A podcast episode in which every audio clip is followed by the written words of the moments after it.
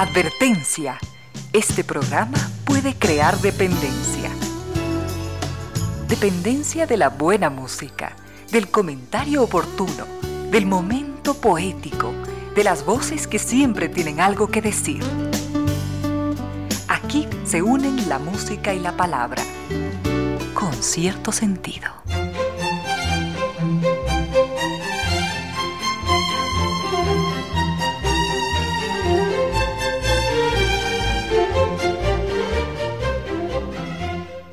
3 de la tarde, 3 minutos. Bienvenidas, bienvenidos. Gracias por sintonizar Radio Suceso 101.7. Gracias por compartir esta horas de música, comentarios y entrevistas. Y ojalá, ojalá al final de la jornada, como siempre, podamos imaginar con estos favores que la fantasía nos hace, podamos imaginar que hemos rendido real, justo y merecido, merecidísimo homenaje a la inteligencia, a la sensibilidad, a la autoestima, a la confianza, a la alegría de vivir y siempre, siempre a las ganas de luchar de todos, donde quiera que nos encontremos, a las ganas de luchar por una vida más digna en lo individual y en lo colectivo. Y en esta tarea de cada tarde, de cada jornada, de manera generosa, inteligente, leal, nos acompañan ustedes con sus correos, contactos y mensajes en estas direcciones de las siguientes redes sociales.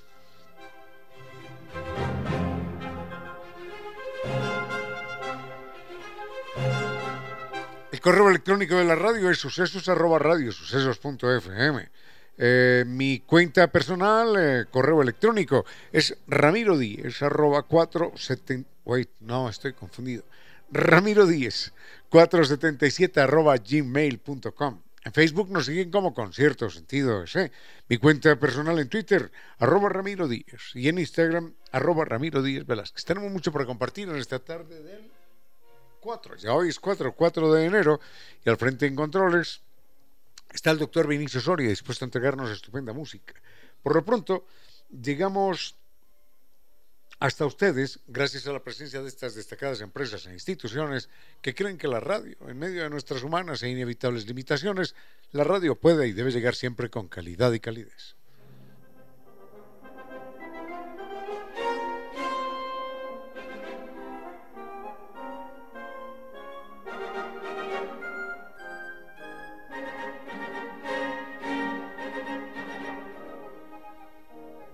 En este año San tiene unos destinos verdaderamente alucinantes.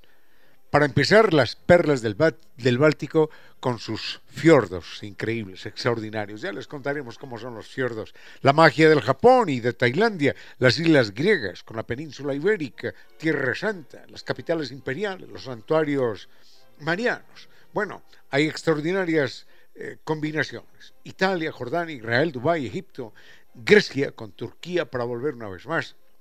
Hay estupendos planes de financiamiento, así que puede reservar hoy su cupo y empezar a soñar sus salidas siempre con guía acompañante desde Quito y la garantía de 13 años de experiencia lo están esperando. Acérquese también mm, al teléfono 600-2040, puede llamarlos y pregunte por el catálogo de viajes. Recuerde que San Viturs está en Naciones Unidas y Veracruz, frente a la sede de jubilados del IES. La página sanviturs.com. Y recuerde, San Viturs cumple con sus sueños, porque San Viturs lo acompaña.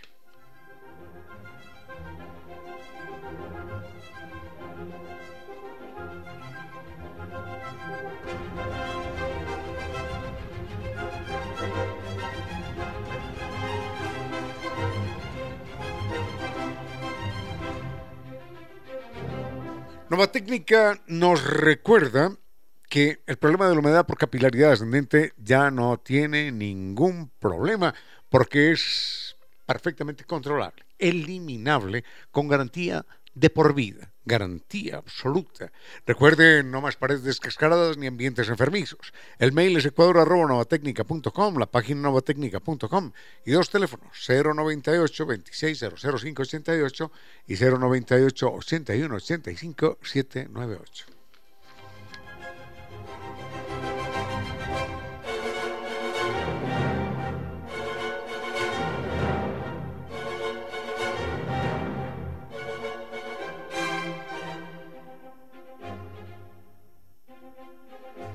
NetLife es una verdadera maravilla en términos de servicios y de posibilidades. Recuerden que dentro de los servicios digitales usted cuenta con Microsoft 365 para que sea más productivo con OneDrive de 6 teras de almacenamiento en la nube y pueda mantener licencias originales Microsoft en los dispositivos y realizar llamadas internacionales por Skype y mucho más. Contrate Microsoft 365 y lo puede pagar en la misma factura de su servicio de Internet. Conozca más en la página netlife.es o llame al 39 20.000. NetLife, mucho más que Internet.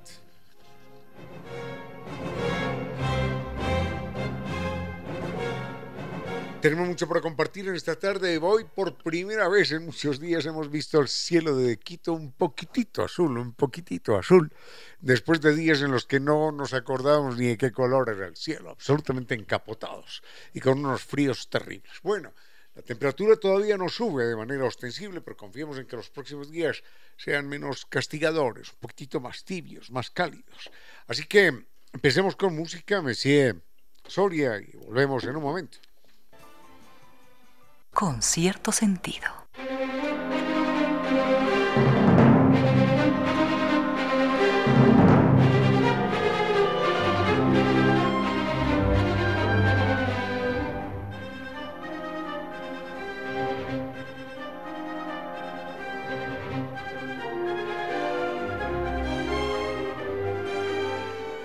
Gracias a don Alberto Aldaz. Don Alberto Aldaz nos hace una pregunta que si tuviéramos la solución para ella, si tuviéramos la respuesta para ella, seríamos ya ganadores del premio Nobel de cualquier cosa.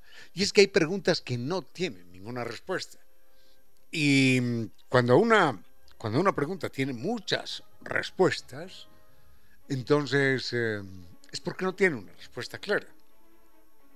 ¿Qué es un triángulo rectángulo? Ya sabemos que es un rectángulo. ¿Qué es un triángulo rectángulo? ¿Qué es un círculo? Sabemos que es un círculo.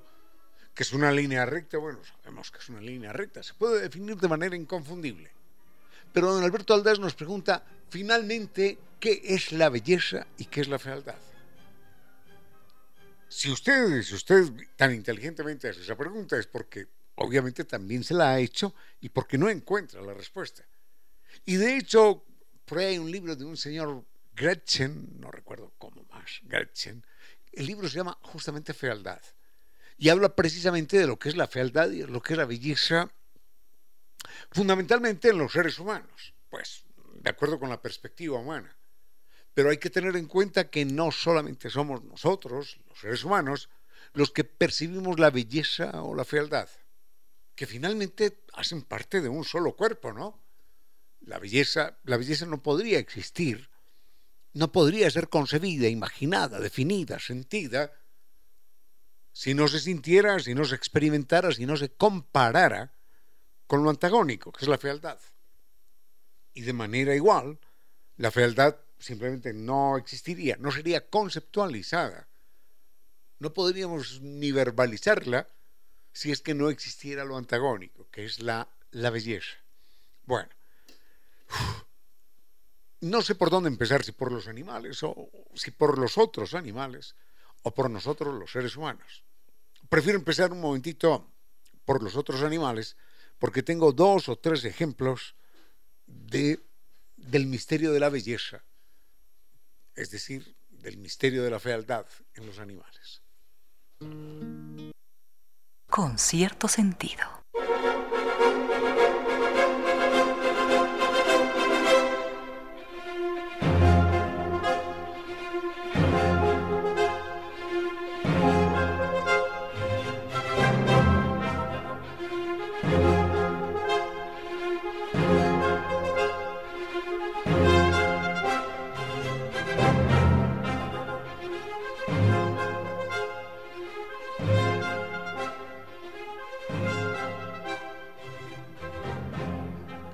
Paredes cascaradas sí son desagradables a la vista, eh, pero eso es mucho más que un problema estético.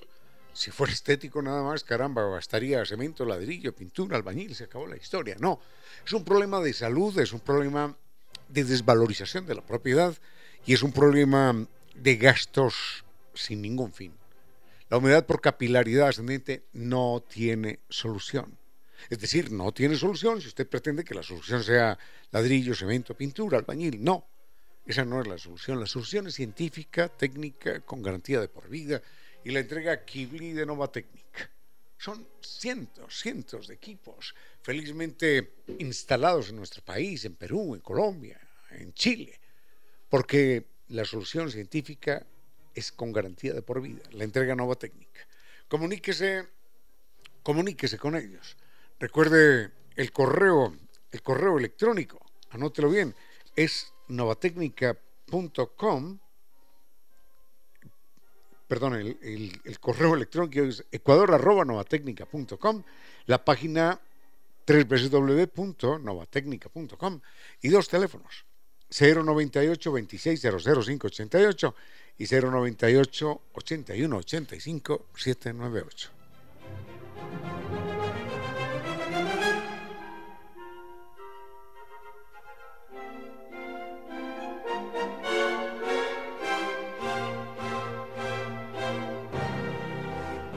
Empecemos con esto de los, de los animales, lo de la belleza en los animales. Cuando hablamos de la belleza también hablamos de, aunque no lo mencionemos, estamos hablando de la fealdad, es decir, de su antagónico.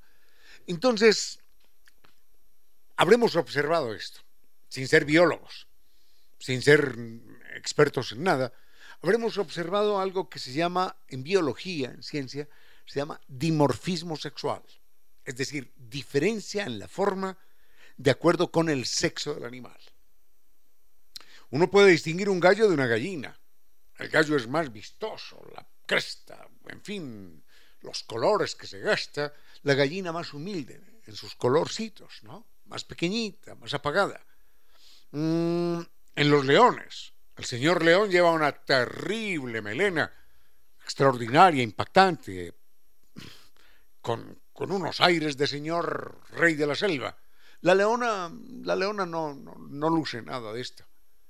Eh, los faixanes, por ejemplo, el gallito de roca, el macho es un animal verdaderamente espectacular con todos los colores que uno se puede imaginar, y las hembras generalmente son de color pardo, de color marrón, oscuro, apagaditas, no pasa nada.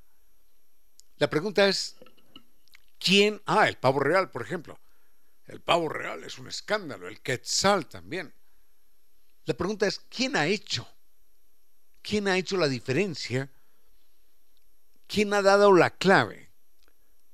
De alguna forma, ¿quién es culpable? ¿Quién es responsable de que en el mundo animal la mayoría de los machos sean más bellos, más atractivos que las hembras? La respuesta es sorprendente. La causa de todo está en las hembras. Son las hembras las que han definido la belleza de los machos. Esto es un fenómeno verdaderamente muy bello y enseguida lo vemos. Los otros animales tienen menos conflictos familiares que nosotros, los humanos. ¿Cómo los previenen? ¿Cómo los solucionan? Estas son algunas claves del mundo animal.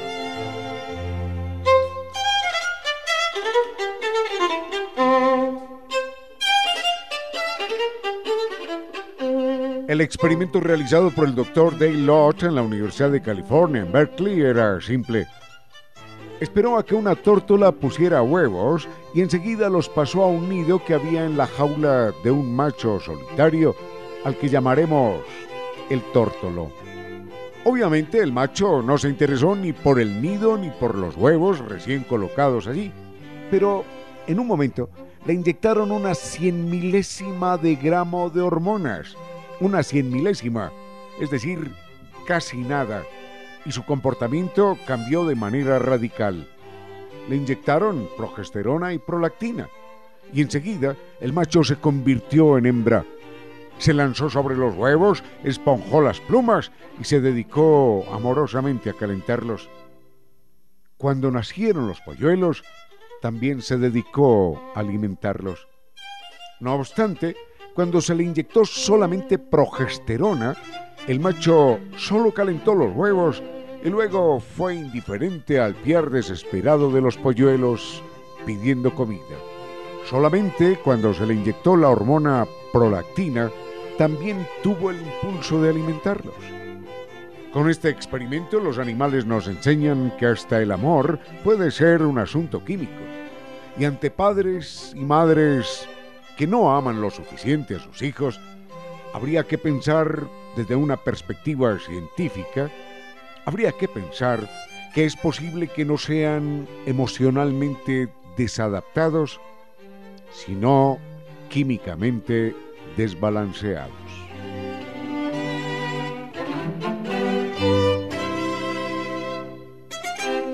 Los otros animales tienen menos conflictos familiares que nosotros, los humanos. ¿Cómo los previenen? ¿Cómo los solucionan? Esta fue una clave del mundo animal con su inteligencia y su racionalidad.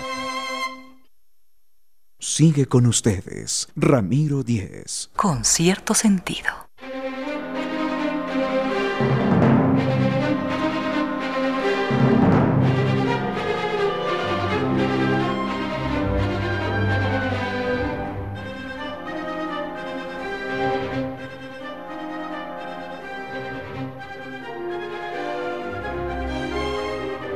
Veamos rápidamente esto. El dimorfismo sexual consiste en la diferencia ostensible, clarísima, de, la apariencia entre los dos sexos de una misma especie.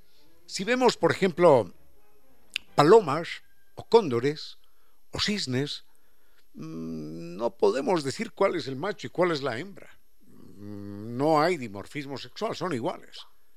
Pero si hay dimorfismo sexual, por ejemplo, en el león y la leona, en el gallo y la gallina, en el, eh, en el quetzal hembra y quetzal macho.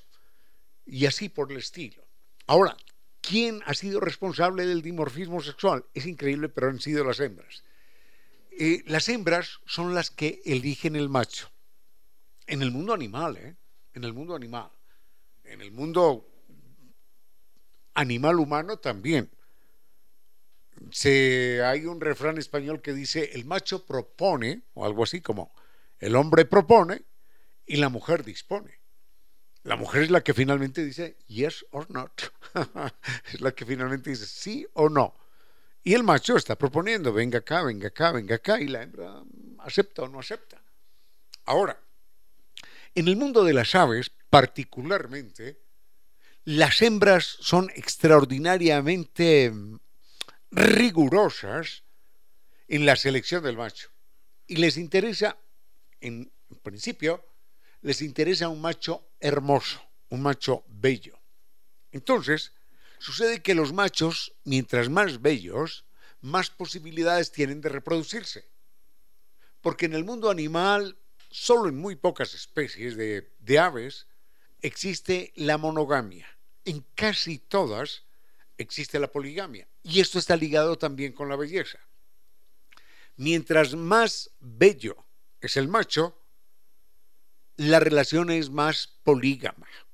Si el macho es muy bello, tiene muchas hembras, y las hembras a la vez tienen distintos machos. Pero si el macho y la hembra son iguales, si no se distinguen entre ellos, como en el caso de los cóndores, por ejemplo, entonces es una relación absolutamente monógama. Y ese es el peligro con el cóndor, que está en vías de extinción. Se le mata a la hembra y es como si se muriera él, porque ya él no se reproduce. Se muere el hombre macho, el, cóndor macho, y ya la hembra no se reproduce porque ya no acepta a ningún otro macho en su vida. Entonces, las hembras de las aves, algunas especies, son extraordinariamente rigurosas, exigentes, y exigen que el macho sea cada vez más y más y más bello. Y por eso el pavo real es un error evolutivo. Enseguida digo, aclaro, por qué el pavo real es un error evolutivo y ese error evolutivo es culpa de las hembras cada vez más dadas a conseguir machos más bellos.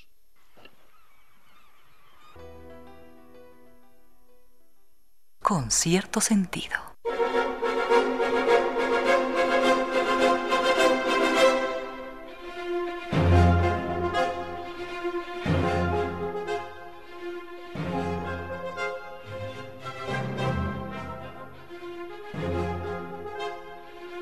Este 2023 tiene un catálogo espectacular de viajes con San Viturs.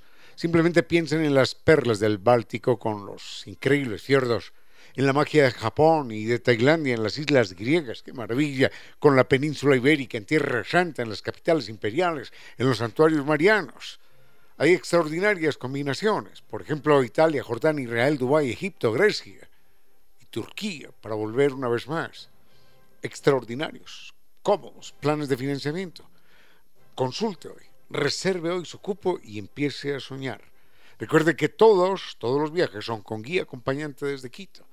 Y lo acompaña, además, la garantía de 13 años de experiencia de San Vitus. Acérquese por su catálogo, están en Naciones Unidas y Veracruz. Llame al 600-2040.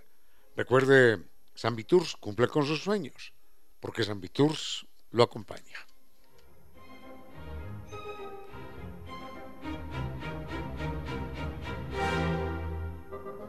Por esas cosas de la vida, doctor Vinicio, me quiero tomar un café en este momento. Sí, please. Un cafecito y volvemos con el comentario de por qué el pavo real se considera un error evolutivo. Culpa de las hembras. Unos consejos comerciales y regresamos con cierto sentido. A esta hora, recuerde que libros, caminos y días dan al hombre sabiduría 15 horas 44 minutos. Un personaje llamado Don Francisco Torquemada era el peor usurero que nadie hubiera podido imaginar. Aquel personaje era una máquina de extorsionar, un pequeño monstruo hecho para cabalgar sobre el dolor humano y nunca supo de las lágrimas ajenas y tampoco le importó el llanto de huérfanos o viudas a los que dejó en la calle. Aquel oscuro personaje era viudo y tenía dos hijos.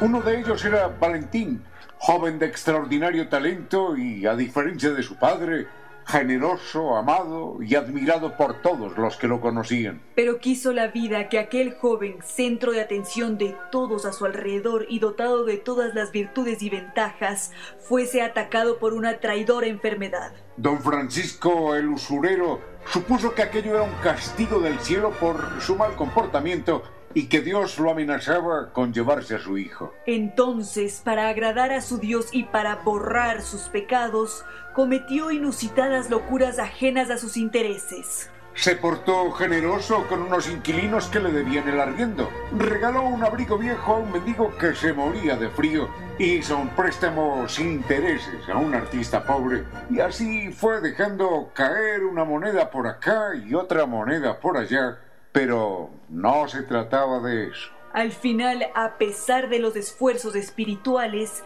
la muerte le arrebató a su hijo. Esta historia, que podría ser de la vida real, es una novela del gran escritor Benito Pérez Galdós quizás el más grande novelista español después de Miguel de Cervantes Saavedra. Benito Pérez Galdós dejó a un lado el costumbrismo fofo de las letras españolas y construyó un realismo con resonancias de Balzac y Dickens. Pérez Galdós, justo merecedor del Premio Nobel de Literatura, nunca recibió esta distinción por su anticlericalismo y por sus posiciones políticas radicales. Y estaba muriendo un día como hoy 4 de enero de 1920 y lo recordamos con orgullo por su valor humano, por sus sueños expresados en aquella frase clara y profunda. Simplemente tengo un sueño y es la distribución equitativa del bienestar humano.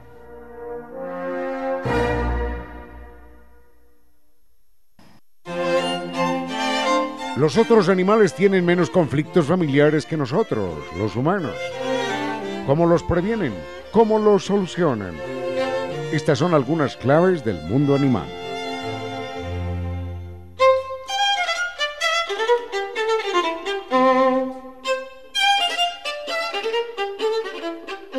La perca es un pez gris de agua dulce y en la época de crianza la pareja cambia de color y se torna rojo anaranjada y está atenta con los pequeños como haría un pastor con su rebaño. Esto dura hasta que las crías alcanzan el tamaño que les brinde independencia y seguridad. Y en el Instituto Max Planck de Fisiología se hizo este experimento. Cuando una pareja fecundó los huevos, el investigador los retiró del estanque y tanto la hembra como el macho perdieron sus colores intensos y pasaron al color gris opaco de los peces solteros y sin hijos. Cuando los pececitos nacieron, se pasó agua de su estanque al estanque de los padres.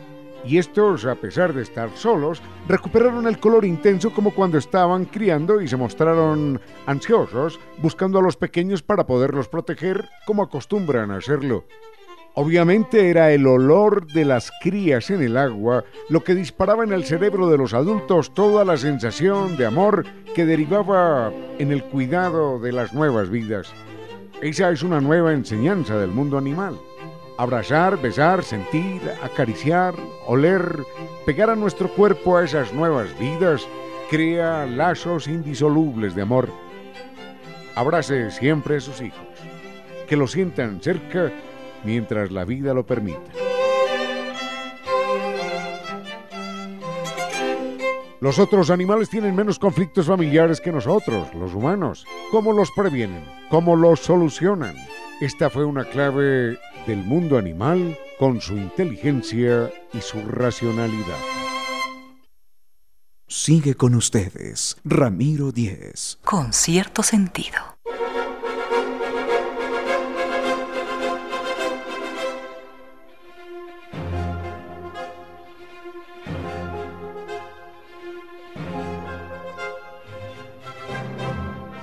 Rápidamente para cerrar este tema de la belleza en los animales, de cómo la perciben, recordemos que son las hembras las culpables de todo. Bueno, si es que podemos utilizar la palabra culpable, pero son las hembras las que han originado este proceso evolutivo de que cada vez el macho es más bello, porque la hembra es la que finalmente elige, la que, la que finalmente dispone con quién va a perpetuar sus genes. Entonces son las hembras las que escogen al macho y cada día lo escogen más y más y más bello.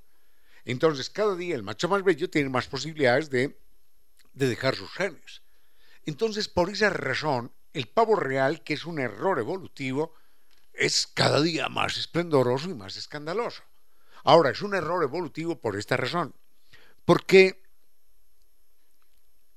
en un mundo despiadado, carnívoro, caníbal, violento, depredador, la idea es pasar inadvertido, ¿no? Si es que uno no es un tigre o un león o tiene el tamaño de un elefante, si es simplemente un ave, la idea sería pasar inadvertido, pasar camuflado, estar ahí de incógnito, con bajo perfil.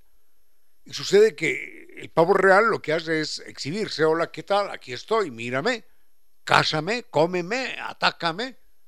¿Qué, qué va a ser un, realmente es una gallina, ni más ni menos. No puede matar a ningún otro animal que, quiera atacarlo.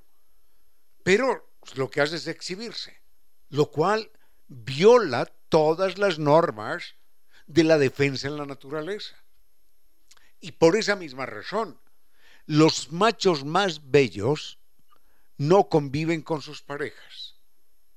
Porque sus parejas, las hembras, lo que hacen es eligen el macho más bello para ser fecundadas. Entonces dicen, bueno, así me garantizo de tener un crío, un hijo muy bello. Pero a ese, cuando me fecunda, no dejo que se acerque al nido. Entonces las hembras con machos muy bellos no cuidan a los críos conjuntamente, los cuidan ellas solas. Y al macho lo expulsan no solo del nido, sino del territorio. Te vas de aquí, te vas del barrio, fuera, fuera que no te quiero ver. Y no te quiero ver porque, porque todo el mundo te ve y te va a atacar y te va a comer. Y si estoy yo calentando los huevos o alimentando a los críos, me van a atacar a mí y a los niños también, a los polluelos. Entonces, por esa razón, mientras más bello es el macho, más polígamo es a la fuerza porque la hembra lo expulsa. Solo en el caso de las aves que no tienen dimorfismo sexual, que son iguales hembra y macho, solo en ese caso, hembra y macho cuidan, alimentan, protegen conjuntamente a los críos.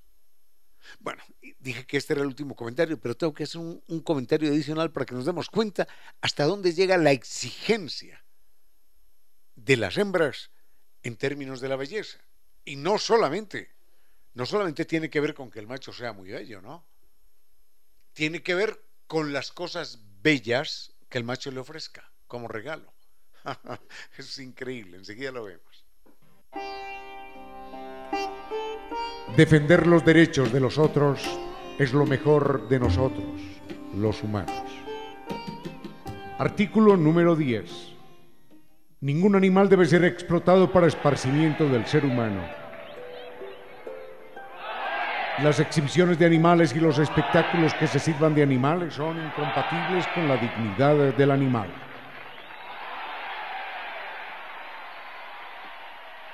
Declaración leída y aprobada por las Naciones Unidas y posteriormente por la UNESCO. Los otros animales, nuestros hermanos. Sigue con ustedes, Ramiro Díez. Con cierto sentido.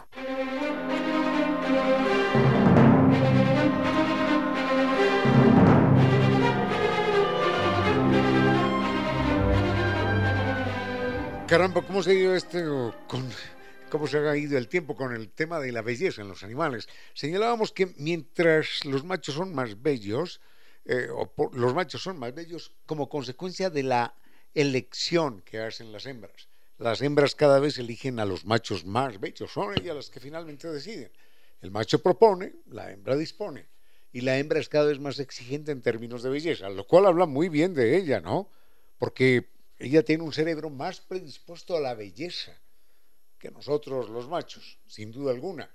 Entonces, cada vez eligiendo machos más y más bellos, los machos más bellos tenían y tienen la posibilidad de dejar sus genes.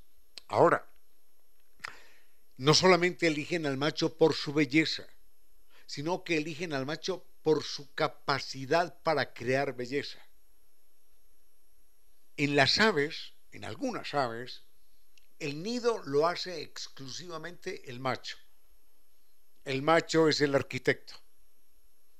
Y entonces, eh, los machos, hay un grupo de hembras ahí, y los machos hacen su nido a ver cuál de las hembras se anima a elegir el nido más bello.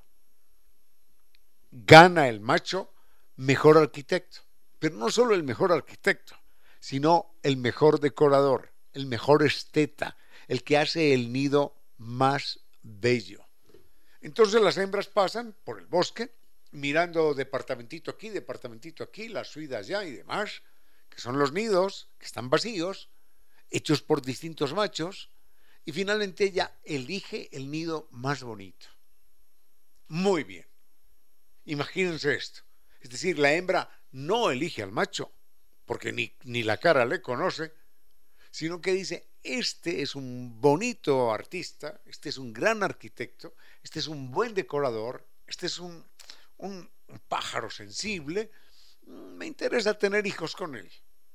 Y entonces entra al nido que ella misma elige, entre los muchos nidos desocupados que hay, entra al nido que más le gusta y el macho entiende entonces que la ha aceptado y se presenta a la unión.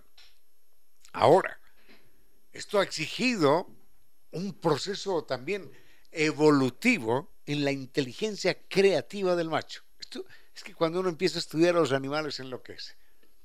Sucede que los machos, para hacer el nido más bello, cada vez más bello, porque las hembras son cada vez más exigentes en términos de belleza, han empezado a incorporar en sus nidos basura basura de colores, de colorines de nuestra civilización. Entonces ven una tapita roja, azul, verde, amarilla, un trozo de plástico de cualquier color y van y lo colocan en el nido como un adorno. Es decir, el macho, el macho también se está educando en términos artísticos en consecuencia, como consecuencia de las exigencias de la hembra. Porque antes el macho decía, no, yo lo que quiero es un nido fuerte y se acabó la historia, venga, que no se caiga con la lluvia ni con el viento y que aguante el ataque de otro animal. No, no, no. La hembra le dice, sí, la seguridad es muy importante, pero la belleza también. Y el macho ha empezado a evolucionar mentalmente y ha descubierto también la belleza gracias a las hembras. El macho ni conoce a la hembra, ni conoce a la hembra y la hembra no conoce al macho. Cuando deciden convivir juntos y tener polluelos, no se conocen. Se conocen allí en el departamento. Cuando la hembra entra al departamento, cuando la hembra entra al nido, porque le gusta, dice, aquí me quedo. Y entra el macho y dice, ajá, buenas tardes. Este es el, este es el departamento, este es el nido que yo construí. Así que hay una verdadera maravilla en términos de la inteligencia, de la estética, de la capacidad artística. No solo de las aves, sino de los otros animales. De los otros animales. Todo esto simplemente para hacer un llamamiento a que miremos con más respeto, con más inteligencia también, la inteligencia, la capacidad artística, la sensibilidad, la creatividad de nuestros otros hermanos, los animales. Sigue con ustedes, Ramiro Díez. Con cierto sentido.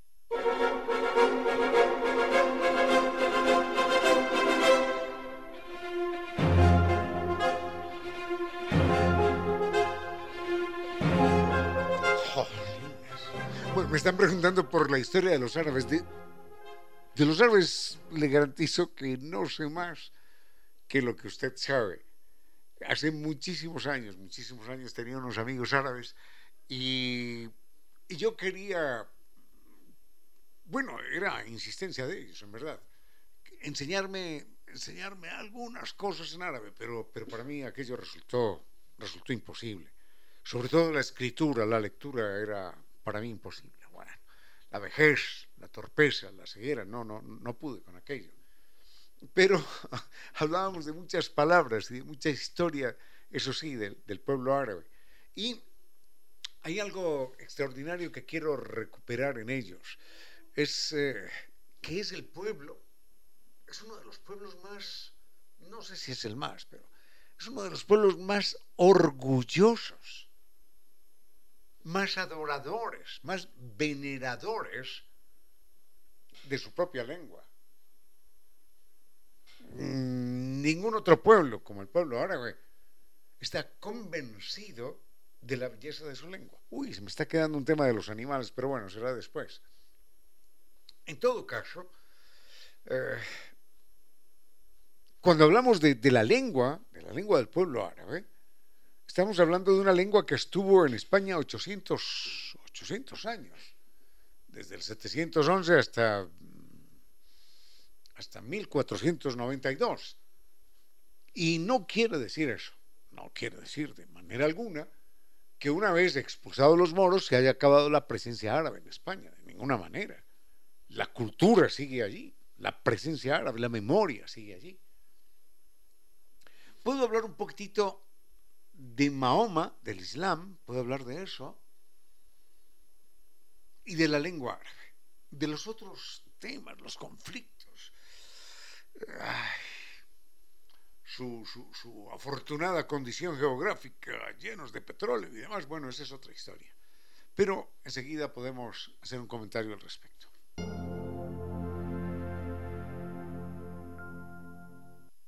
Con cierto sentido.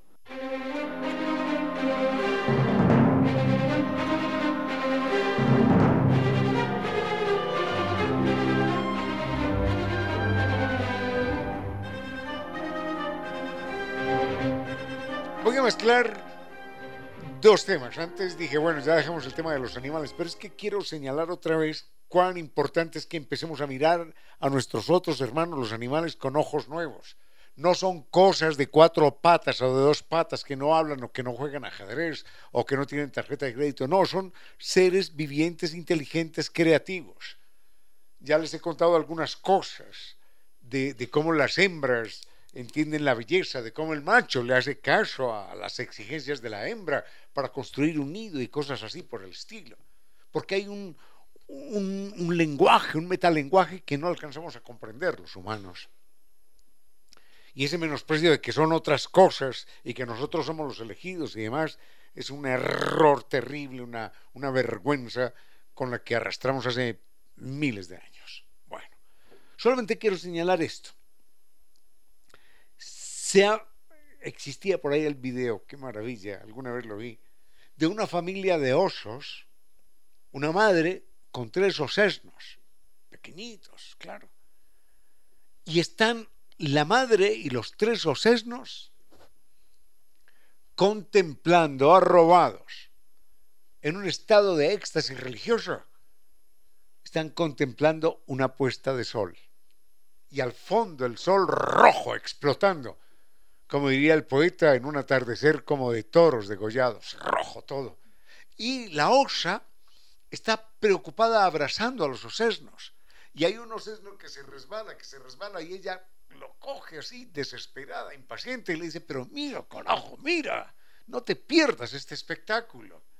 Y ya cuando el sol se apaga y se oculta, la familia dice, bueno, ya será mañana que veamos otra película.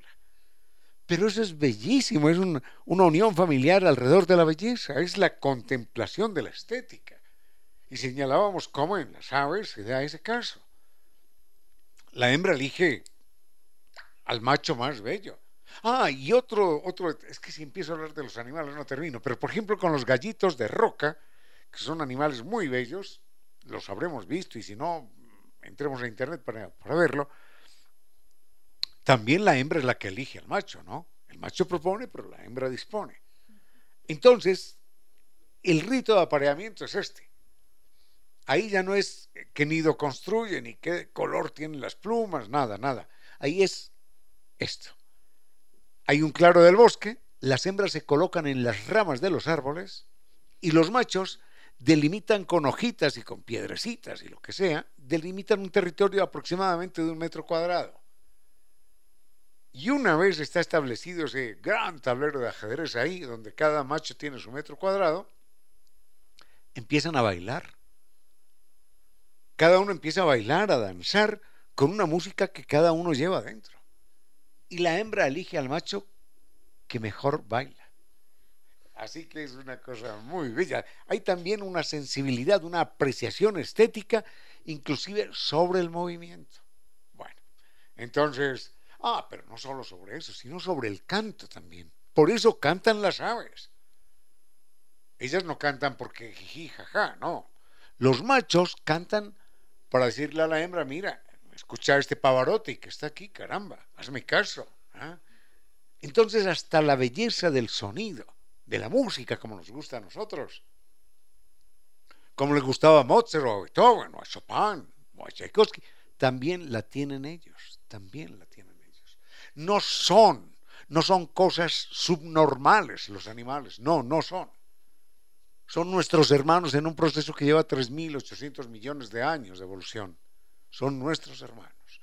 Bueno, no, no voy a tener tiempo de hablar de los árabes. Vayamos con música y volvemos. Un momento para la historia y las noticias del mundo de los animales, nuestros hermanos. Este es un recuerdo de Omar Eduardo Rivera, el día que se estrellaron los aviones contra las Torres Gemelas. Se encontraba trabajando en su despacho en el piso 71 de la Torre Norte cuando el avión secuestrado chocó contra el edificio 25 pisos por encima de él. El señor Rivera es ciego y su perro Lazarillo, Salti, estaba en ese momento tumbado a sus pies. El señor Rivera nos contó esto. Me levanté y pude oír cómo caían y volaban trozos de cristal. Sentí cómo el humo llenaba mis pulmones y cómo el calor iba volviéndose insoportable. Por supuesto, todo estaba oscuro. Omar Eduardo Rivera sabía que no podía ponerse a correr escaleras abajo debido a la confusión causada por los gritos, por los chillidos, por los pasos presurosos. Pensó que se resignaría a morir pero esperaba que su perro Salti pudiera escapar. Lo desaté, le acaricié la cabeza, le empujé y le ordené que se fuera. Durante varios minutos el señor Rivera se las arregló solo, en medio del caos reinante. Pero de repente sintió un empujón familiar a la altura de las rodillas. Su perro, Salti, había vuelto para guiar a su amigo hasta la calle. Omar Eduardo Rivera nos dijo entonces, fue cuando estuve seguro de que él me quería tanto como yo le quería a él. La pesadilla del descenso les llevó una hora y salieron del edificio justo antes de que se desplomara. Los otros animales, nuestros hermanos.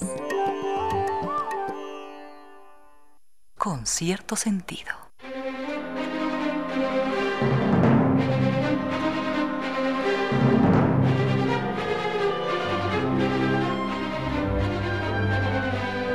Para empezar, y esta mañana lo escribí en público, estoy con una mujer que me hizo llorar esta mañana. Este no hay derecho, se llama María Fernanda Restrepo Arismendi. Y me hizo llorar cuando ella puso un Twitter diciendo que hoy iba a venir al programa. Y se me salieron las lágrimas, reprimidas, pero se me salieron al final las lágrimas de emoción y gratitud. Y otra vez, como dice un amigo mío, me están sudando los ojos. porque está con nosotros María Fernanda Restrepo Arismendi, que nos viene a recordar que, que no podemos olvidar, eso es lo más importante, nos viene a recordar que no podemos olvidar que un 8 de enero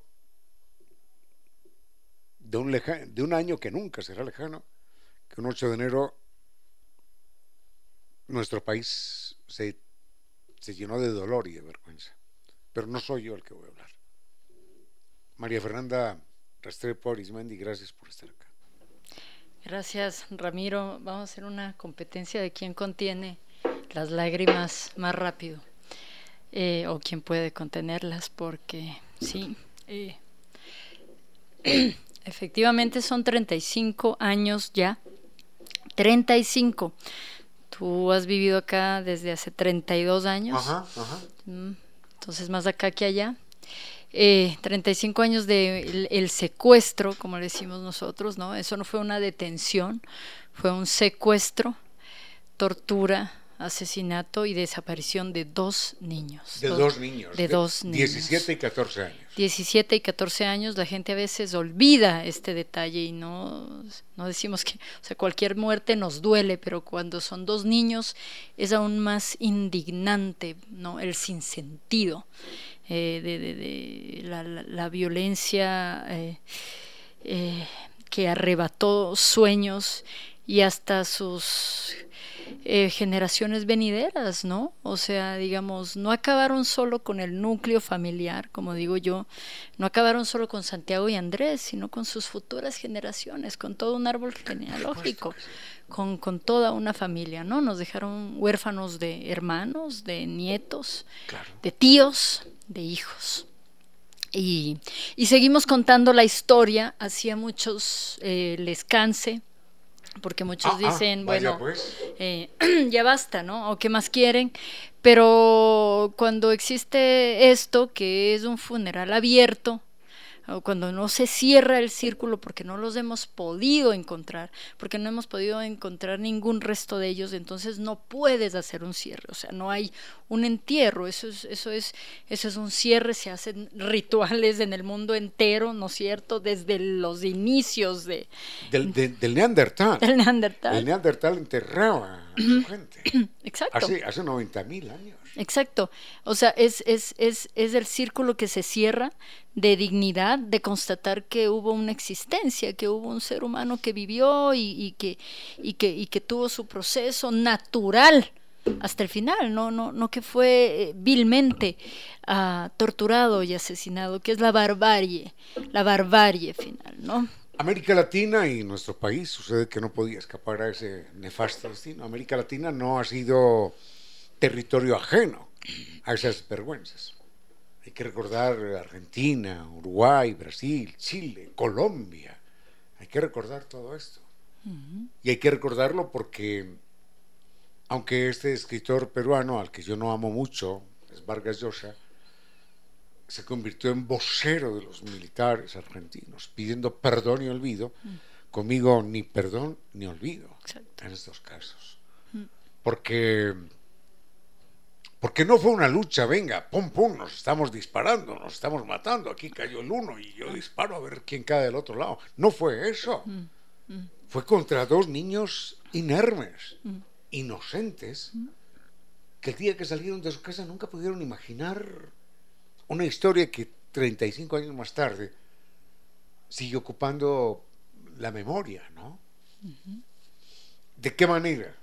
¿De qué manera, María Fernanda Restrepo, vamos a re recordar?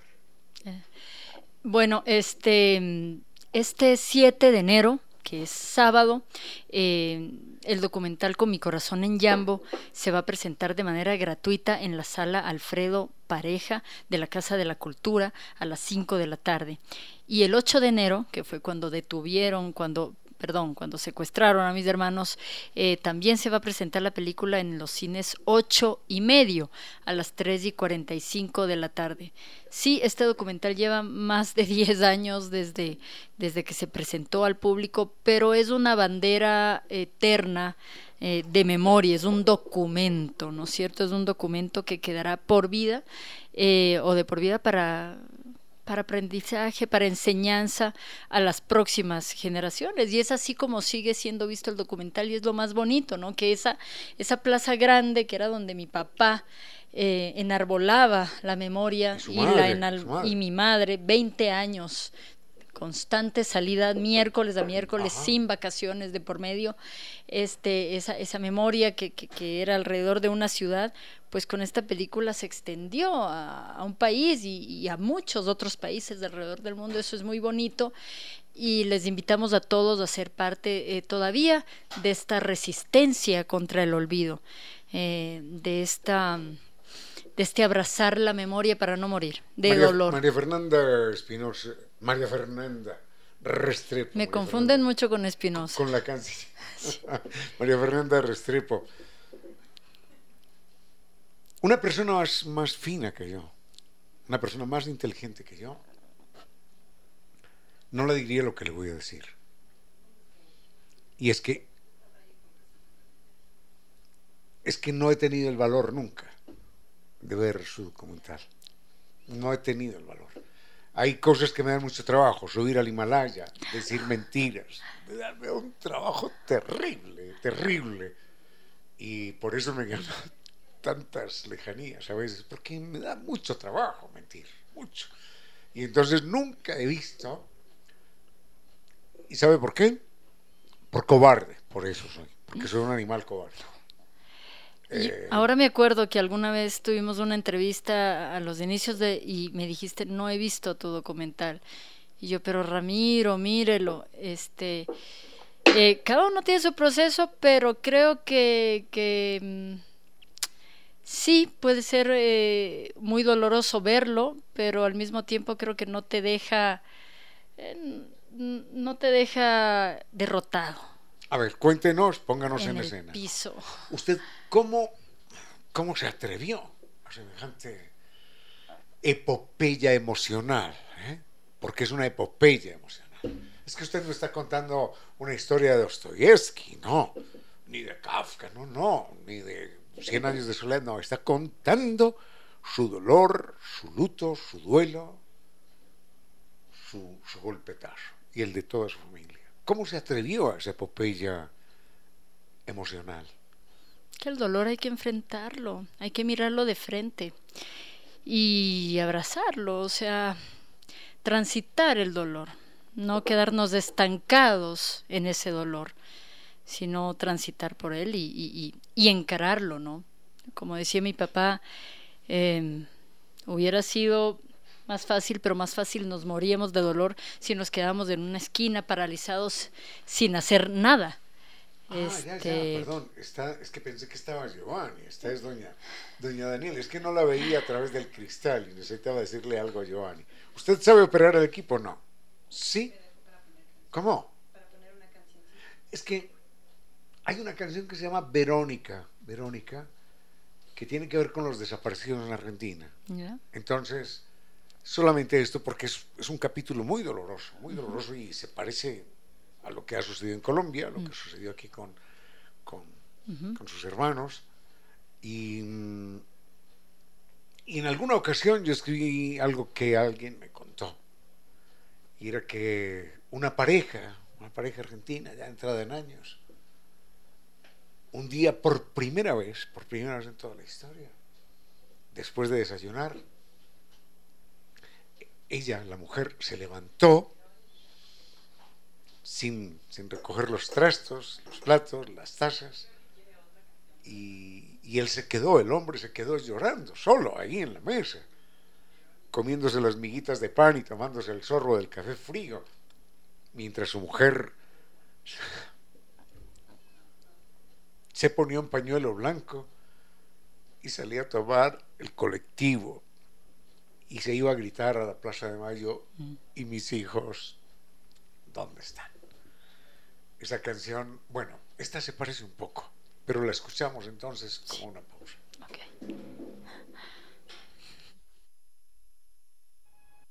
Con cierto sentido.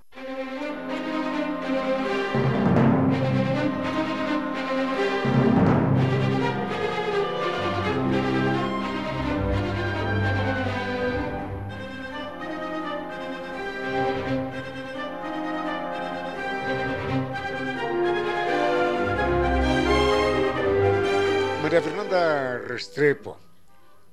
Por primera vez no le cambió el apellido. María Fernanda Restrepo. De nuevo, ubíquenos, pónganos en escena con mi corazón en llama. ¿Cuánto tiempo le costó? Y además, ¿cuál es su formación en ese campo profesional?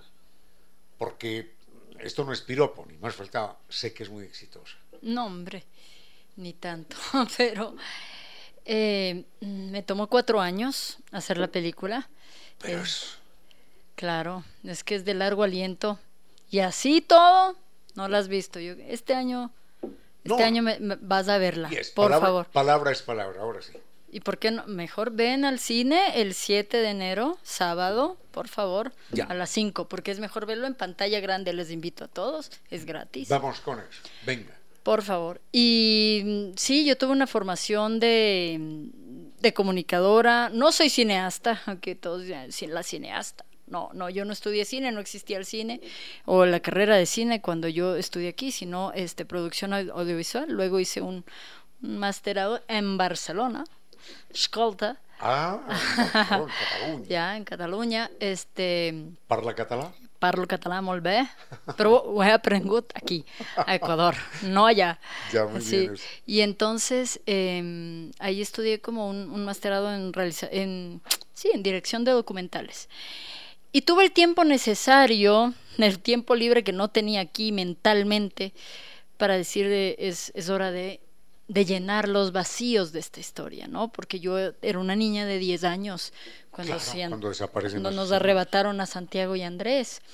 Entonces, eh, yo no estuve en todo ese proceso de locura día a día de mis padres, ¿no? O sea, ellos, claro, iba a las marchas, a veces iba los miércoles, pero mis papás hicieron, intentaron que yo siga una vida lo más normal posible dentro de la locura que se vivía día a día en casa, sobre todo en esos primeros años. Imaginamos. Y- O mejor, no lo imaginamos. Entonces, este, así pues, eh, dije, es, es hora de, mm, de llenar estos vacíos de- y de dejar una historia y una memoria para mi familia. Yo no esperaba que esto sea presentado como en los cines y tal, o sea, era como para mi papá, que es como lo, lo más sagrado que yo tengo, pues, o sea, es, es lo único que me quedó de mi familia luego de que mi mamá también falleció. Entonces, eh, ese era el objetivo. Bueno, el- le iba a pedir un favor, pero mejor no lo hago. Hágalo, ¿Lo hago? sí. Háblele a sus hermanos. Dígales algo. Pregúnteles algo o dígales algo. Eh, Santiago, Nene. eh, bueno, les voy a decir lo que creo que siempre les digo en silencio cada día, eh, y es que los amamos eternamente, que, que nuestra memoria no desfallece, que no nos cansamos de amarlos, que si los amábamos tantísimo cuando estaban vivos, ahora que siguen desaparecidos, los amamos mucho más. Y esta es la manera de demostrarles, no olvidándolos. Son 35 años sin ustedes, pero mientras yo esté aquí, No ha pasado un día. este, seguiré buscándolos. Eh, y creo que cuando no esté aquí, eh, hermosamente hemos sembrado una, una, una fuerza eh, o, una, una, llama de, de, de, memoria dentro de la ciudadanía ecuatoriana que sé que va a seguir preguntando y buscándolos cuando ya finalmente ni mi papá ni yo estemos. Recuerdo a alguien que decía, lo voy a decir, ¿eh? quizás a muchos no les guste, pero lo voy a decir. Alguien que decía, tuvo que llegar una familia paisa para que nos enseñara berraquera. ¿Y a qué costo, no? ¿A qué costo? Pero como dice mi papá, el crimen no fue del todo en vano, porque muchos otros niños que ahora son padres de familia, eh, que en esa época eran jóvenes, se salvaron, porque pudo haber sido mucho peor y porque esa lucha por la memoria, por la dignidad, por los derechos, por la dignidad y los derechos fundamentales, como es el derecho a la vida, eh, se combatieron en una, en una plaza y en muchos escenarios. Entonces, el crimen de Santiago y Andrés no fue del todo en vano. Y seguro que hubo, bueno, seguro no, es que sabemos que hubo muchos antes.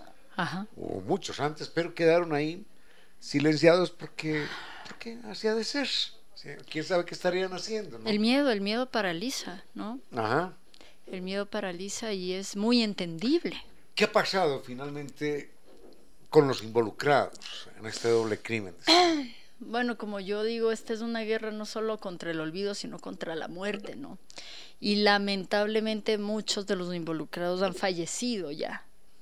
Estamos hablando de 35 años de historia, entonces eh, muchos de los que tuvieron que ver eh, han fallecido por distintas causas.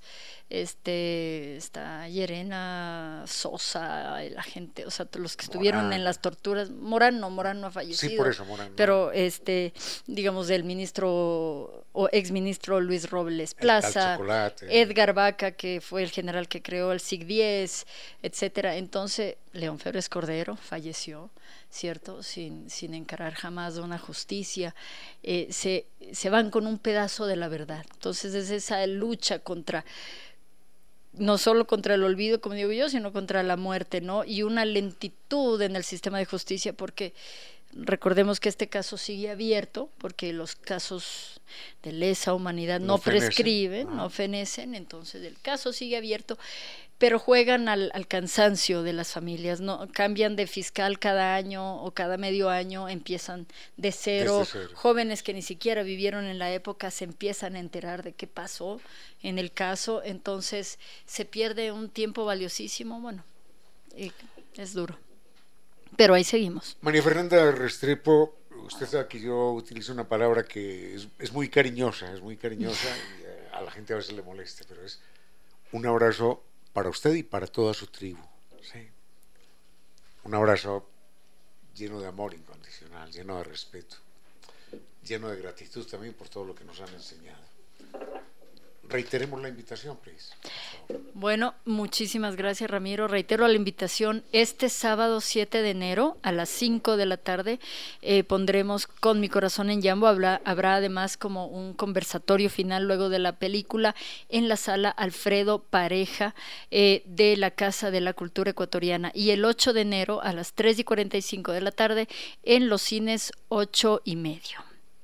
Fernanda Restrepo, muchísimas gracias por estar acá. Un abrazo para el maestro Pedro Restrepo, para eh, la señora Marta Cecilia, para su pequeño retoño, Pedro Amaru, y para su esposo.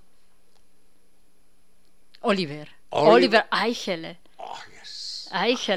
Pero aquí le dicen Aichele y hasta el niño dice, me llamo Pedro Aichele. Pedro Aichele, bueno.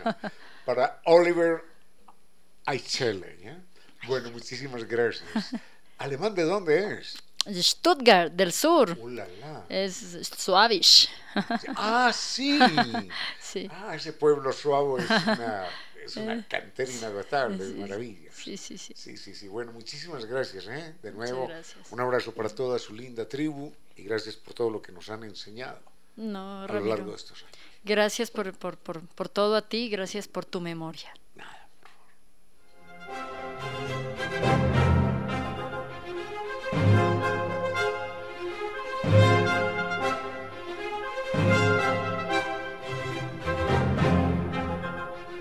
Gracias a San Viturs que nos invita a un viaje extraordinario. A uno no, a muchos. Por las perlas del Báltico, con los fiordos increíbles, a la magia del Japón, con Tailandia, la península ibérica, las islas griegas, Tierra Santa, las capitales imperiales, los santuarios marianos, y luego combinaciones extraordinarias que incluyen Italia, Jordania, Israel, Dubái, Egipto, Grecia, con Turquía, para volver una vez más. Recuerden, están en Naciones Unidas y Veracruz, frente a la sede de jubilados del IES, el teléfono 600-2040. Pregunte por su viaje y recuerde que son 13 años de experiencia y siempre, siempre, cada viaje con guía acompañante desde Quito. San Piturs cumple con sus sueños.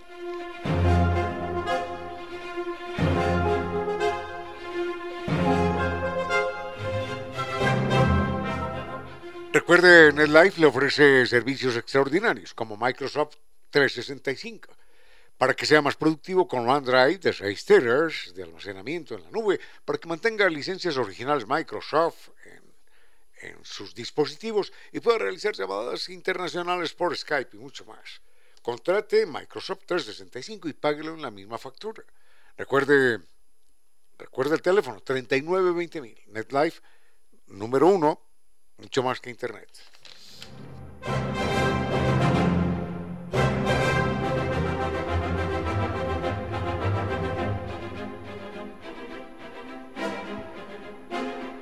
Y Nueva Técnica nos recuerda que los problemas de humedad por capilaridad ascendente no tienen solución.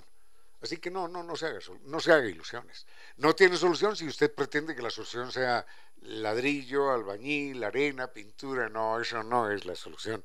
La solución es científica, técnica, con garantía de por vida. Es Nova Técnica. El mail es ecuador.novatecnica.com, la página novatecnica.com y dos teléfonos. 098 2600588 y 098 81 85 798.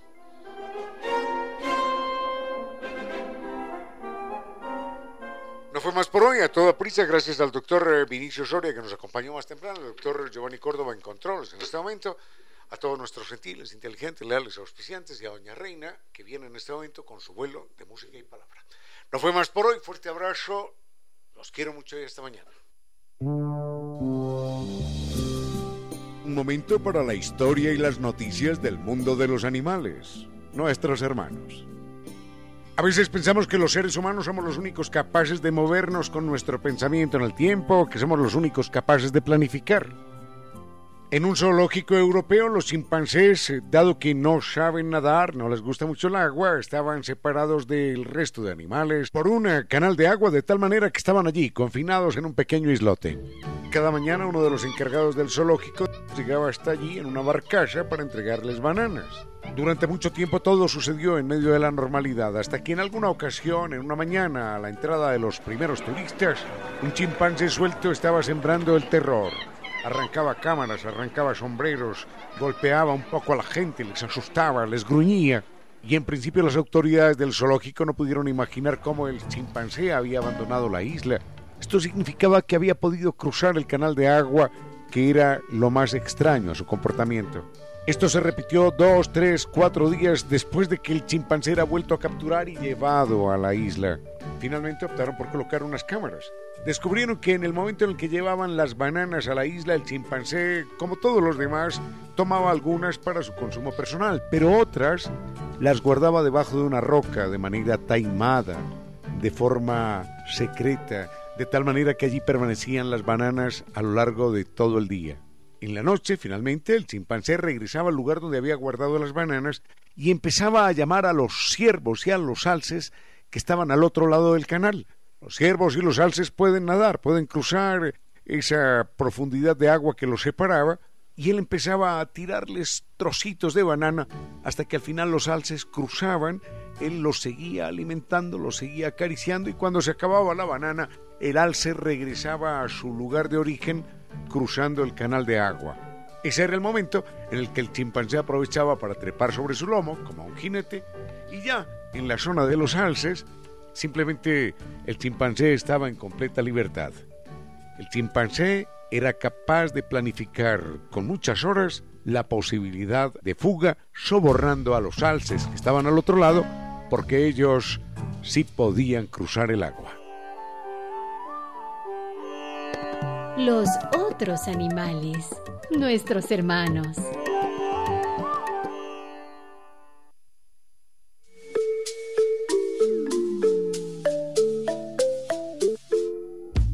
Y ahora, bienvenidos a un vuelo de música y palabra.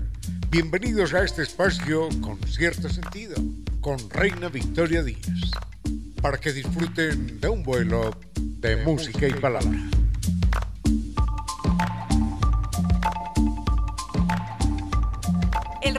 Marca las 5 y 3 de la tarde, queridos amigos, y bienvenidos todos a subirse en este nuevo vuelo de música y palabra.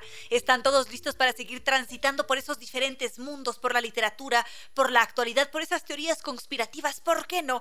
Con esos secretos eh, que podemos emplear en la cocina, en la vida diaria en la salud mental. ¿Por qué no? Este es un espacio diverso, queridos amigos. Bienvenidos todos a este vuelo de música y palabra en donde nuestro único límite es la imaginación. Gracias por mantenerse siempre en contacto a través de redes sociales, Facebook con cierto sentido, Twitter arroba Reina Victoria DZ, Instagram y TikTok arroba Reina Victoria 10. Al frente en controles está el doctor Córdoba que nos va a entregar una estupenda selección musical. Con cierto sentido.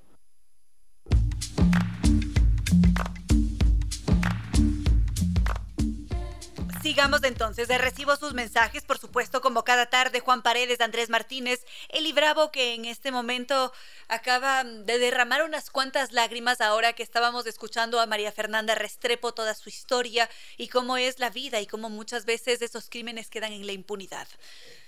Le daremos también su espacio a estos temas, queridos amigos, por supuesto que sí. Y mm, también conversaba con otra muy querida amiga de este espacio, en este preciso momento con Daniela Polo y hablábamos sobre el Internet. Y Dani me dice, es imposible una vida sin el Internet. Y yo le digo, ¿sabes qué? ¿Sabes lo que están diciendo ahora los teóricos de la comunicación, de las dinámicas sociales? Todos están diciendo que próximamente el Internet podría desaparecer que parecería que el mundo está apuntando hacia una desaparición del Internet. Y allí decimos, no, ¿cómo es esto posible? Seguramente es una teoría conspirativa, seguramente son teorías que nos quieren poner en estados de alarma. Esto no debe ser verdad. ¿Qué creen ustedes, queridos amigos? ¿Esto es eh, realidad? ¿Es una mera conspiración? ¿Es una teoría que ha aparecido allí para alarmarnos, para asustarnos un poco? ¿Cómo sienten ustedes toda la dinámica social que gira en torno al Internet? Como ya les había dicho, redes sociales siempre disponibles para estar en contacto, interactuar. Facebook con cierto sentido, Twitter arroba Reina Victoria DZ e Instagram arroba Reina Victoria 10. Algo más de música y nos adentramos en ese mundo tan vasto, tan amplio que es el Internet. Con cierto sentido.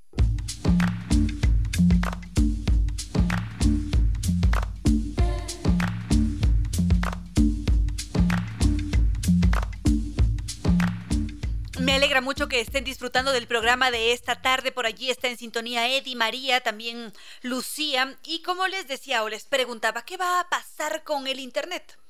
¿Va a desaparecer? Es una teoría conspirativa que nos dicen los expertos al respecto. Cuando aparecen estas teorías, si bien es cierto, pueden partir de una idea que tuvimos, pueden ser un rumor, pero muchas veces tienen también un origen desde la parte académica, científica, que plantea una hipótesis y nos dice esto es algo que ha sucedido o que podría suceder.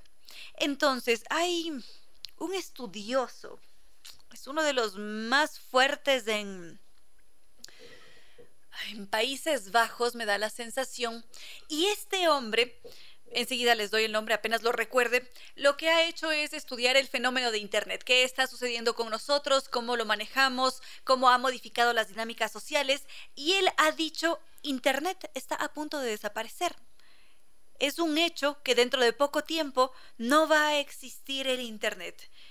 Y nosotros decimos, ¿cómo? Es imposible imaginarse la vida sin Internet, porque muchas veces consumo noticias a través de Internet. Mm, ¿Qué más hago con Internet? Me comunico con toda mi familia, coordino, gestiono entrevistas o mm, reuniones. Mi trabajo es telemático, estoy trabajando en una empresa en Estados Unidos y lo único que puedo hacer es conectarme a través de Internet para enviar mis, mis informes o para mm, realizar programación. Un poco nos descoloca escuchar algo así.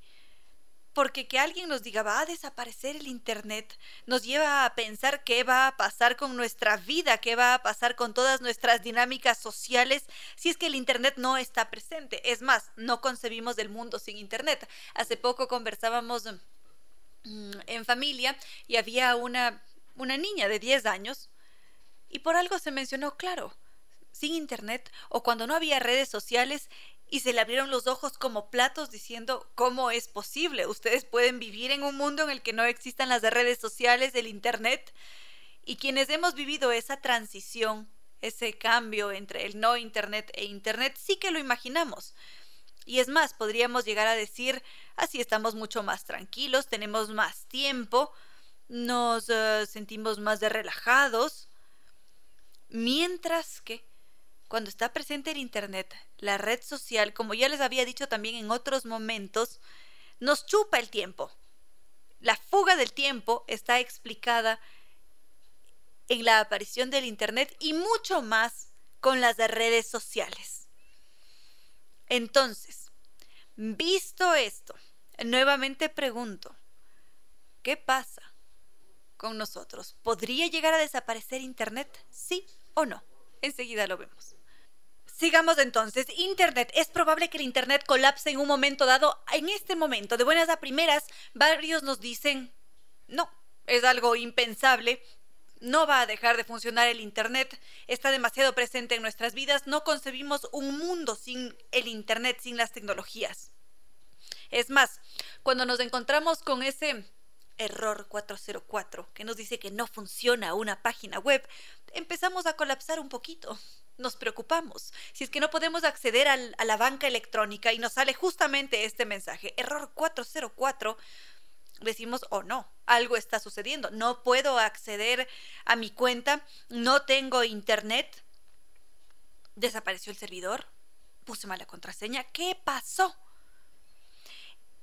Y como les decía, hay varios teóricos que han intentado analizar qué está pasando en el mundo y a qué conclusión han llegado. Hoy en día estamos tan cansados, tan abrumados con el Internet, con las redes sociales, con la hipercomunicación y como nos dice Jenny Enríquez Arias, Ah, no, creí que hacía una afirmación. Ya bueno, enseguida leo sus mensajes, pero en todo caso, ¿qué nos dicen? Lo más probable es que un día va a desaparecer el Internet. Estamos tan cansados de esa hipercomunicación, de estar constantemente bombardeados de información, de lives, de tantas... Em, de tantas... Mm, productos comunicacionales que estamos en un punto en el que ya no podemos más estamos agobiados porque si es que no tenemos una buena estadística en la red, eso no habla bien de nosotros. Si es que no me dieron like, entonces me deprimo. Hay tal cantidad de trastornos que derivan de todo lo que consumimos en redes sociales que esto evidentemente termina por afectar nuestra salud mental y también nos lleva a decir no quiero más. Me voy a aislar de esto porque no me está haciendo bien claro ejemplo la aparición de otras redes sociales que aparecen como una supuesta anti-red social, aunque este sea únicamente un camuflaje para cumplir con el mismo objetivo. Pero bueno, ese no es el tema de esta tarde porque nos estamos agobiando y cansando. Y de allí que varios teóricos nos digan, ya no va más es probable que el Internet sí desaparezca porque la misma sociedad va a decir basta. Hay que poner un alto porque no podemos seguir en este mundo inmersos una y otra vez en, un bombardeo excesivo de información, de mostrarse, de crear realidades que no son realidades. Y esto evidentemente lo vemos con mucha frecuencia en redes sociales. Vamos a tomar la red social de Instagram. Hablan de esta red como un mundo perfecto o al menos eso es lo que se intenta proyectar. Y de repente todos queremos ese modelo de vida, en el que uno tiene una jornada espléndida, se levanta, se hace los dos huevitos de revueltos con una tostada de aguacate y con algo de queso encima. Enseguida pasamos al gimnasio, enseguida las actividades del día, el trabajo ideal, llegamos a casa, descansamos, un tecito, una película, una vida de película justamente. Y luego aparece este contramovimiento que nos dice, no todo es así. Mira que en Instagram quien te subió la tostada con, con aguacate tuvo que dejar un desastre en la cocina y luego lavarlo, limpiarlo, porque no todo es color de rosas.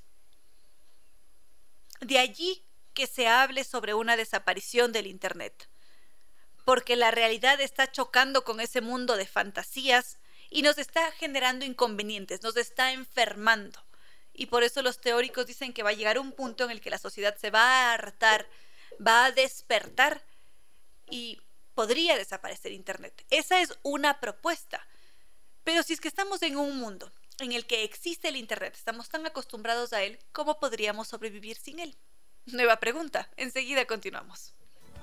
Seguimos con la desaparición del Internet, la supuesta desaparición del Internet. Jenny Arias, Jenny Enríquez Arias decía es probable que no desaparezca, que quizás se transforme, que mute a otra cosa. En cambio, Dan dice que no podría desaparecer el Internet, pero las de redes sociales sí. Todo apunta hacia lo digital, entonces esa desaparición nos llevaría a un retroceso. Y claro, como ya lo mencionábamos hace un momento, es bastante mm, impensable que desaparezca Internet o las tecnologías, porque casi todo lo hemos llevado a un mundo digital. ¿Qué pasa con las infraestructuras que funcionan con tecnología electrónica que implica, que requiere de ese Internet? Sería algo así como imaginar un mundo sin electricidad. Simplemente no podríamos funcionar. Colapsaríamos.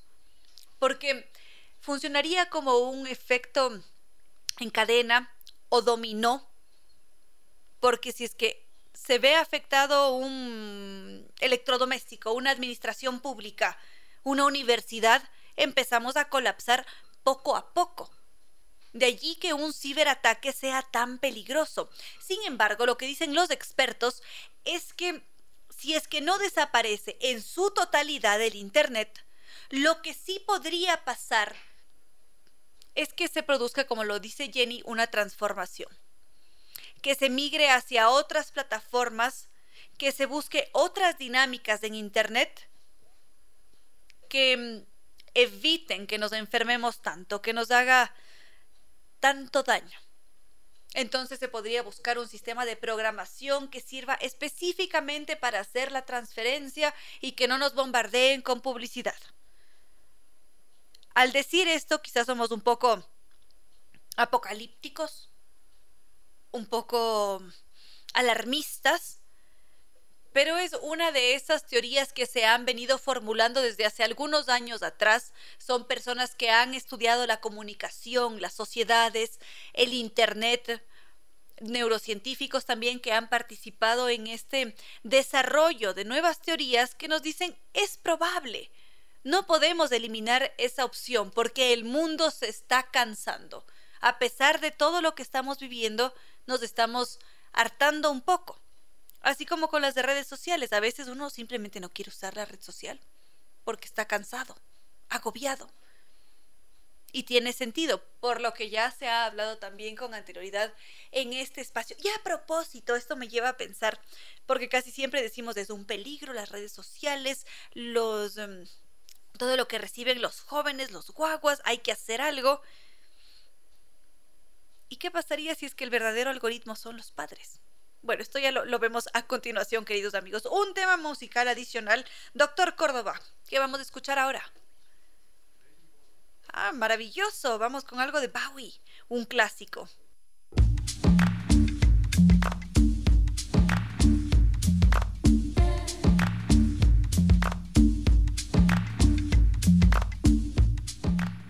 Doctor Córdoba dice que nos va a sorprender después de este comentario con algo de música. Así que, queridos amigos, todos le, todos le ponemos algo de presión. Doctor Córdoba, todos te estamos escuchando a través de las ondas de la radio. No, es pura broma, queridos amigos. Sigamos con el Internet.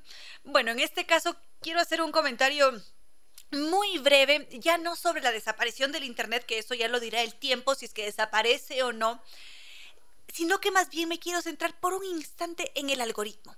Hablamos tanto de un algoritmo que nos forja, que nos entrega información, que nos perfila y nos dice tú eres asado, cocinado y con estas características y tienes que consumir esto y por esto te muestro tales em, publicidades. Y parecería que el algoritmo nos conoce mejor que nosotros mismos y siempre hablamos sobre él y parecería que es algo así como un ser omnipresente que está constantemente controlándonos. Ahora, ¿qué pasaría si es que les digo que el algoritmo podrían ser los padres? Y si es que no son los padres los cuidadores, los representantes, las personas con quienes nos hemos criado. Quien nos ha criado también podría funcionar como un algoritmo. Porque quizás esa figura que nos crió nos dice, a ti te podría gustar leer ciencia ficción.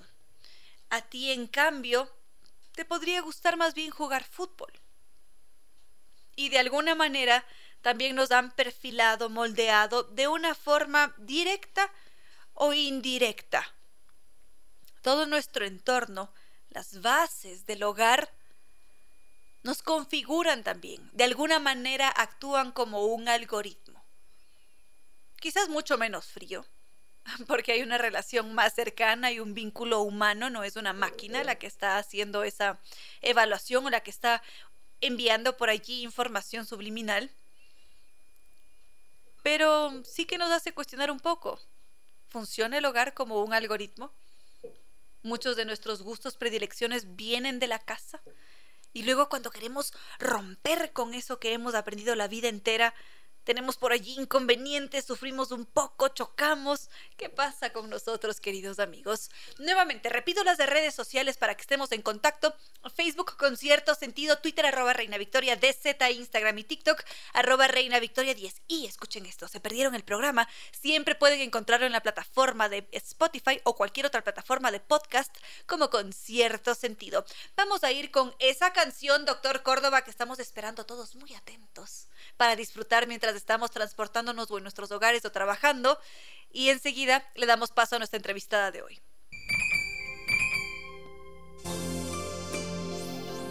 Son tus silencios, cataratas de luz que se te escapan.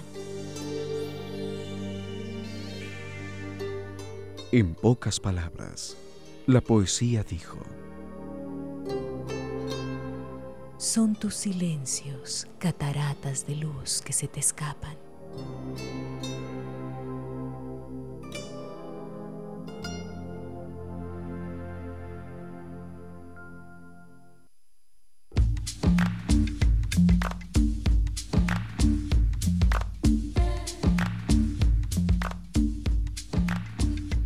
Queridos amigos, y sí, hago así ese suspenso, porque mm, ¿Qué sería de nosotros sin el arte? ¿Qué sería de nosotros sin esos espacios que nos permiten conocer a otros artistas que cada vez que los pisamos nos entregan una experiencia? Porque cada vez que cada uno de nosotros asiste a una muestra artística, una muestra fotográfica, de escultura, a, ver instalaciones, algo cambia de eh, dentro de nosotros hemos manifestado una y otra vez que el arte, que la cultura sirven como motores de cambio. Y sí, haga la prueba vaya a una muestra fotográfica, asista a Arte Actual Flaxo, ¿por qué no conocer ese bello lugar que se los he mostrado a través de redes sociales? Es más, lo hemos compartido juntos, ya volveré a hacer mm, otra muestra para que puedan acercarse y animarse a ir a ese lindo lugar. Y esta tarde aprovechamos eh, para ponernos contentos porque estamos nada más y nada menos que con Paula Arias. Ella es una mujer Paulina, ahí está. Justo hablaba tras micrófonos que en este espacio me equivoco una y otra vez con los nombres. Y estamos con Paulina León Crespo, artista, investigadora en artes, curadora, es doctora en investigación en humanidades, arte y educación por la Universidad de Castilla de la Mancha, ha hecho un máster en artes libres en la Escuela Superior de Artes, está comprometida con el desarrollo crítico de la escena artística de la región. ¿Qué no ha hecho esta mujer? Ha ganado becas, premios, ha estado en todas partes y en la actualidad es coordinadora del espacio Arte Actual Flaxo y está aquí con nosotros para adentrarnos en ese bello mundo, en esas actividades que se están desarrollando en ese espacio. Bienvenida a este espacio. Paulina, mil disculpas. No te preocupes. Gracias, Reina Victoria, por la invitación y un saludo cordial a todos quienes nos están escuchando esta tarde. Siempre es un verdadero gusto recibirlos en el espacio y conocer de cerquita qué es lo que están haciendo, porque Arte Actual Flaxo ya lleva algunos años de trabajo, entregándonos además una variedad inmensa de artistas. Es impresionante de aquí, del Ecuador, de Colombia. ¿Cómo lo logra? O sea, arte actual justamente estuvo todo el 2022 de aniversario estuvimos cumpliendo 15 años de labor ininterrumpida y Arte Actual es un espacio dedicado a las artes contemporáneas de la región, eh, obviamente con énfasis en el Ecuador, pero de principalmente de toda la región latinoamericana.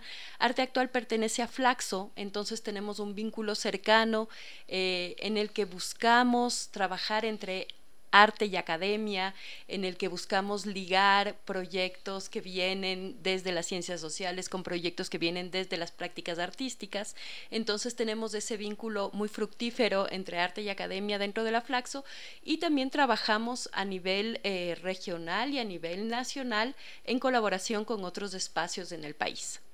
Qué maravilla, es decir, que ustedes han logrado crear una red de artistas y justamente les dan ese espacio, porque hablaba hace no mucho con alguien y le decía, a veces no conocemos a esos artistas, tienen un potencial enorme, hacen cosas magníficas y no entran en el radar porque no tienen espacios. Sí, yo creo que ese es, o sea, la falta de espacios es todavía un problema en nuestro contexto. Existen pocos espacios y pocos espacios dedicados a las artes contemporáneas. Eh, en ese sentido, nosotros sabemos el esfuerzo que implica cada una de las exposiciones, obviamente del artista, el artista, pero también todo el equipo alrededor que trabaja, museógrafos, gestores, productores. Entonces, lo que hemos eh, decidido en el último año, principalmente post pandemia, es que algunas de las exposiciones que realizamos en arte actual, las mostramos en la ciudad de Quito, las hacemos luego itinerar hacia otras ciudades, hacia Guayaquil, hacia Cuenca, hacia el Coca, eh, con el ánimo de que justamente las propuestas lleguen a más públicos y ese trabajo del artista se difunda de mejor manera. Esto suena muy atractivo, es necesario además también darle a las otras ciudades y a los artistas la oportunidad de recorrer el territorio y encontrarse, dialogar con las obras. Pero esto me lleva a pensar inmediatamente en que existe tal cantidad de artistas que no todos van a poder estar presentes en un mismo año, que tiene que haber una selección, una filtración. Entonces, ¿cómo hace el artista para acceder a ese espacio? Así es, lamentablemente no podemos acoger eh, a la cantidad de artistas, demandas, excelentes proyectos que hay. Arte Actual trabaja con una convocatoria pública internacional. Entonces nosotros como hacemos la gran parte de la agenda es que llamamos a convocatoria pública, justamente la convocatoria estuvo abierta todo noviembre y diciembre pasado, después eh, llamamos a un comité de selección, un comité curatorial en el que están eh, miembros externos a Flaxo y también algún miembro de Flaxo en representación.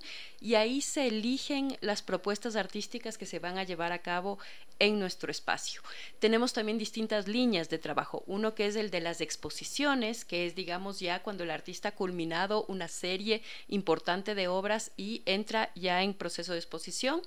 Eh, ahí tenemos un proceso de selección, pero también tenemos un proceso de, de, selección en lo que llamamos el Project Room, el cuarto de proyectos, que más bien es un espacio todavía de experimentación, de prueba, donde los artistas hacen un corte para tener retroalimentación y continuar trabajando. Y la otra línea de trabajo que tenemos es la de escuela abierta, que es más bien un espacio de formación, eh, en el que público en general, gente interesada en la cultura y el arte puede acceder a cursos certificados por Flaxo en formación en artes y cultura. Entonces tenemos esas tres líneas, las tres tuvieron convocatoria, convocatoria abierta y eh, este mes estamos en los procesos de selección, arduos procesos, muy demandantes y a fines de mes del 27 estaremos anunciando los resultados. ¿Cuáles son los criterios para estos procesos de selección? Porque imagino que si es que en este momento un artista nos está escuchando, debe decir, ah, a mí me gustaría tal vez participar el próximo año, me tengo que preparar y hay que cumplir con un con un estándar, con Correcto, la cada, cada una de las convocatorias, de las tres convocatorias, tiene sus bases. Entonces, en el, en el de exposiciones, digamos que es eh, uno de los donde más gente aplica, pero también el más exigente, se necesitan proyectos que estén ya consolidados, o sea, eh, proyectos artísticos que tengan detrás una investigación, que tengan detrás una producción, que estén ya maduros, por decirlo de alguna manera, eh, para poder exponerse. No importa la edad del artista, pueden ser artistas emergentes, de mediana trayectoria, de mucha trayectoria. Lo que buscamos ahí es proyectos consolidados, eh, una investigación artística consolidada que esté lista para exposición. Mientras que en el Project Room es un formato mucho más flexible, ¿no? Ahí lo que buscamos es justamente... Eh, artistas que estén pensando de manera multidisciplinar y que necesiten un espacio a manera de laboratorio de experimentación, ¿no? Voy ahí a probar, a experimentar, a invitar a otras personas, a un poco a jugar. El arte también tiene mucho de juego y experimentación. Ahí tendrá esas otras características, ¿no? Y en el caso de escuela abierta, eh, obviamente se necesita profesionales en las distintas áreas que quieran eh, compartir sus conocimientos, que quieran dar estos cursos, obviamente deben tener eh, los títulos necesarios, eh, presentar un, un, plan de trabajo, en fin, porque son cursos certificados por Flaxo. Entonces, cada una de las convocatorias tiene sus bases.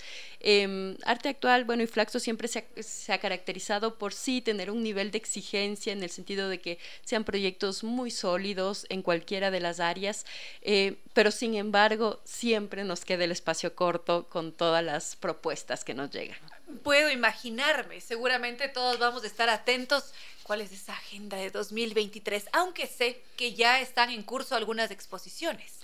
Correcto. Ahorita, en este momento, tenemos todavía abierta la exposición que inauguramos en diciembre. Eh, obviamente tuvimos una pequeña pausa de Navidades y Año Nuevo y esta exposición eh, continúa hasta todo enero y todo febrero, que en verdad son tres exposiciones, ¿no? Son tres exposiciones paralelas y les invitamos a que nos visiten.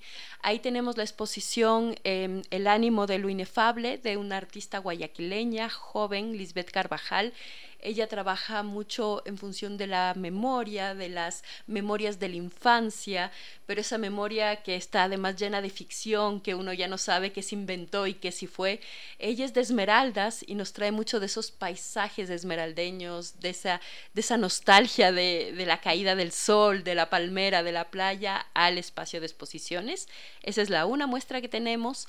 La segunda muestra que tenemos es del colombiano Adrián Preciado, colombo venezolano, él trabaja el tema de la migración. Su exposición se llama Nosotros, Crónicas de Migrantes, em, y él desde su propia experiencia de migrante de Colombia a Venezuela y de regreso de Venezuela a Colombia, em, entra en contacto con, muchos otros migrantes y escriben juntos una serie de historias, testimonios que son bordados en tela en unos estandartes grandes, bellísimos, eh, muy simbólicos, donde aparecen golondrinas, árboles, hay toda esta labor del bordado, eh, son estos lienzos muy grandes eh, que él los traslada en la maleta justamente de un país a otro.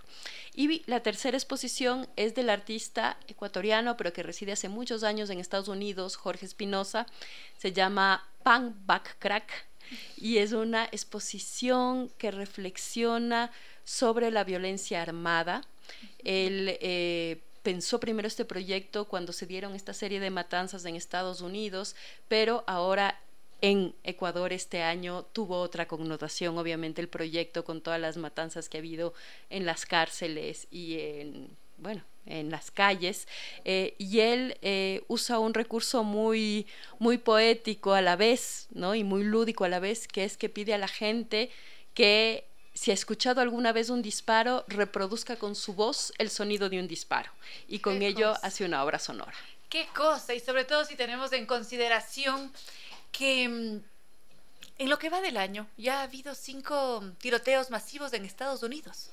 Y si es que esto se suma toda la violencia que vivimos acá, ¿cómo no aplaudir estas obras que transforman a través del arte?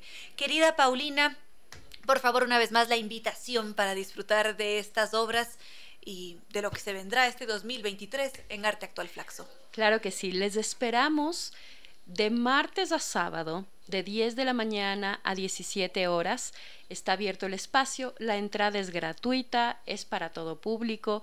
Eh, estamos muy gustosos de recibirles y eh, a partir del 27 de enero además podrán conocer el resto de la agenda del año con los resultados de la convocatoria. Magnífico, muchísimas gracias nuevamente, Paulina. Gracias a ti, volveremos a encontrar. Perfecto, gracias.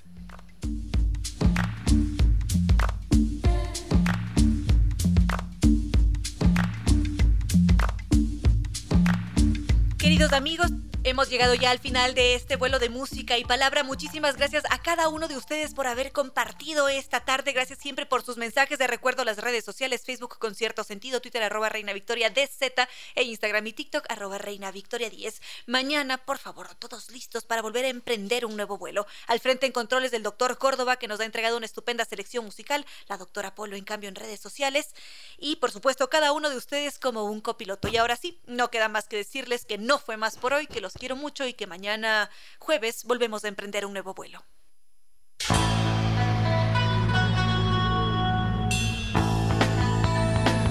Si como dicen es cierto que en la vida no hay casualidades, piense, ¿por qué escuchó usted este programa?